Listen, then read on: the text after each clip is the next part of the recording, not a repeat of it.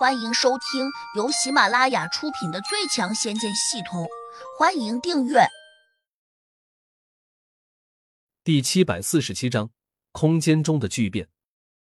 展月娥摇摇头，只得辩解说：“他当时还说我是胡杨的妻子呢，然后就口口声声称我为夫人，绝对没有你说的那种意思。”烟心真人吃道：“胡杨那个傻小子。”我又不是没有见过，他有何德何能，值得土地菩萨对他表示尊重？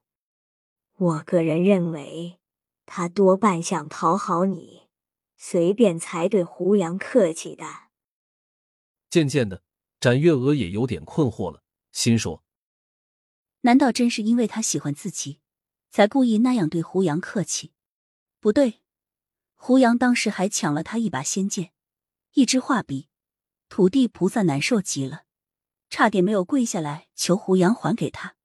不可能，不可能，一定是演戏给你看的。胡杨只是个初级地灵，哪可能要挟得了土地菩萨？是真的。别说了，反正我无论如何也是不会相信的。烟心真人哼了一声，眼里忽然又闪过一丝奇异的神色，接着便说：“月娥，你该不会故意编造这样一个故事来哄我吧？你想以此提高胡杨那傻小子的地位，是不是？”“不是，母亲大人，你要是不信，可以找土地菩萨当面对质。”展月娥急道：“是。”土地菩萨岂是你我随便就能请出来的？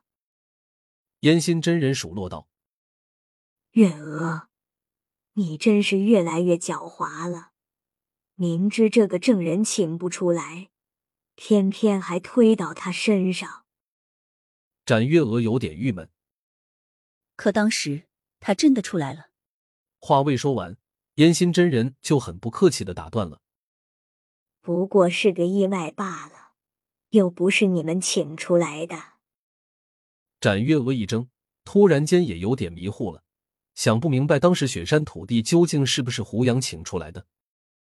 不过他有个印象，记得当时胡杨并没有用法宝去召唤，也没有大声的喊上几句，甚至胡杨好像都没有出声。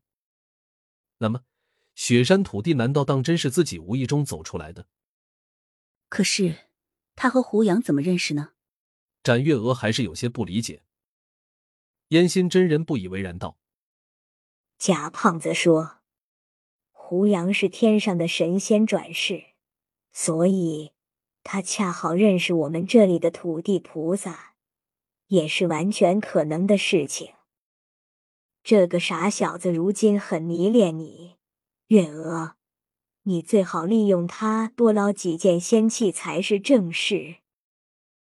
展月娥转身跑了，根本没有把烟心真人的话听完。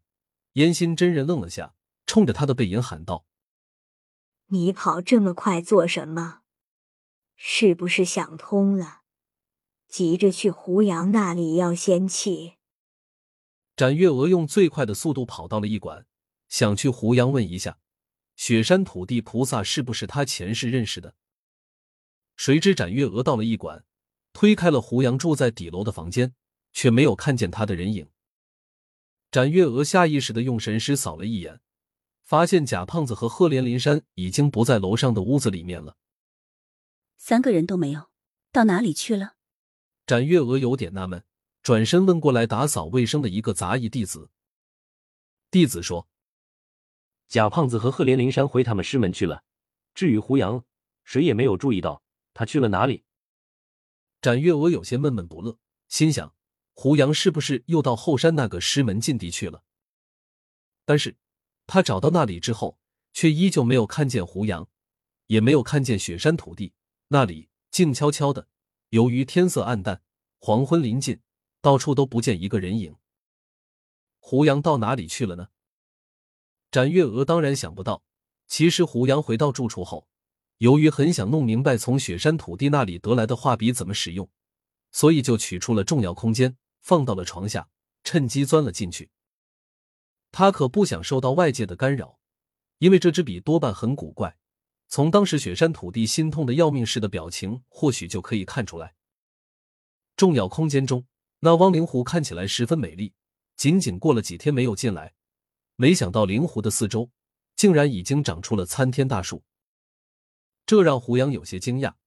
这些大树每一棵都有十几层楼高，且异常粗壮，多数都需要五六个人才能合抱。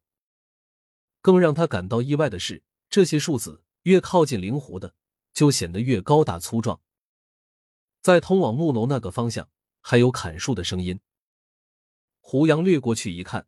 才发现麦子正带着几个农夫在砍树，他们砍得十分卖力，不时还擦一把汗水，似乎想砍一条路出来。胡杨掠在空中瞄了一眼，才注意到他们应该是想从木楼到灵湖之间砍出一道通道。落到地上，胡杨问麦子：“这些树子哪来的？怎么一夜之间就长出了这么多？”胡杨甚至怀疑。这些树子是不是从黑森林里面挖出来移栽在这里的？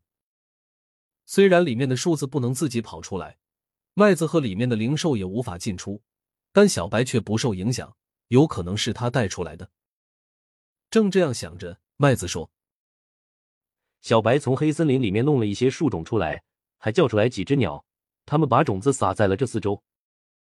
当时我们谁也没有在意，但是当真是一夜之间。”这些种子就生根发芽，很快长大。小白真是多事。胡杨念了一句，又不解的问：“这是什么树子？为什么会长得这么快？”麦子说：“就是黑森林里面那些树子，它们迎风就长，只要灵气足够充溢，它们就能轻易长大。”胡杨点点头，用意念把小白叫了过来。这家伙居然趴在木楼下边睡大觉。由于这里是胡杨的绝对空间，他可以轻松用意念找到这当中的每一个生灵。小白是这样回答的：“这个湖泊是仙湖，里面蕴含着非常浓郁的仙灵力。虽然在仙界，这种仙湖不算什么，但在这下界却很珍贵。所以，他故意从黑森林里面弄了些树种出来，撒在了这灵湖的四周，且他有意撒得很密。”只想着以后树子长大之后，就能形成一个密如桶状的栅栏。到的那时，麦子等人就没法到这灵湖里面来取水修炼。本集已播讲完毕，请订阅专辑，下集精彩继续。